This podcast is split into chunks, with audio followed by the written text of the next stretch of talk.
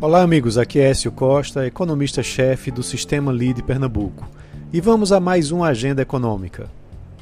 A semana começa com expectativa em relação à quarta-feira. Mas antes disso, vale lembrar que será uma semana mais curta aqui no Brasil por conta do feriado do Corpus Christi.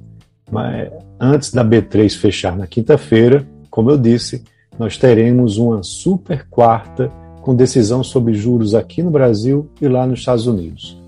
Nos dois casos, é esperado que as autoridades deem continuidade aos seus ciclos de aperto monetário.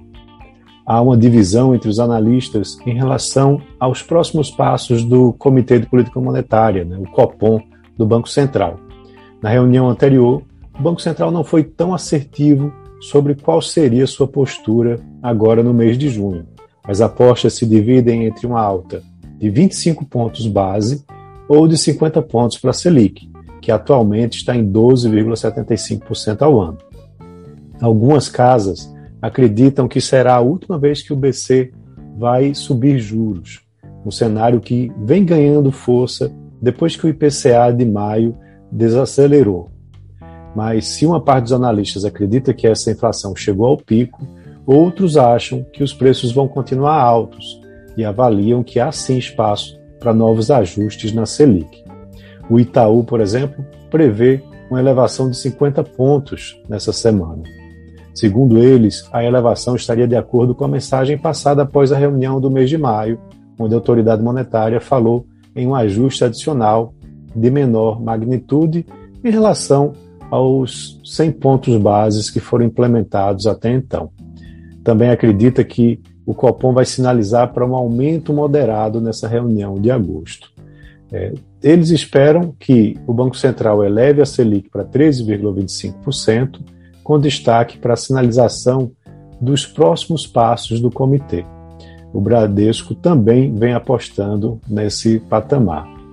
E aí, como eu disse, na quarta-feira termina a reunião do Comitê de Mercado é, Aberto, é, o FONC, lá nos Estados Unidos, é, e a decisão não deve trazer muitas surpresas e os juros do país devem ser elevados em 50 pontos base para uma taxa entre 1,25% e 1,5% ao ano. Além dessa decisão, aí, claro, os mercados vão acompanhar de perto a coletiva do presidente da instituição, o Jerome Powell, né, sobre as, os próximos passos. Essa expectativa é ainda maior depois que o índice de preço ao consumidor lá dos Estados Unidos, o CPI, avançou 1% em maio, na comparação com abril, superando todas as expectativas e mostrando que a inflação no país ainda não chegou ao seu pico, como alguns pensavam. Também, o início da reunião do FONC coincide com outro dado importante de inflação, o índice de preços ao produtor, que vai ser divulgado na terça-feira. Então, é possível que o presidente do Federal Reserve tenha um tom mais hawkish, ou seja, de mais aperto monetário, é, de um aperto mais agressivo no seu discurso. Além de Copom e FONC, o Banco Central da Inglaterra também vai anunciar mais uma elevação de juros na quinta-feira.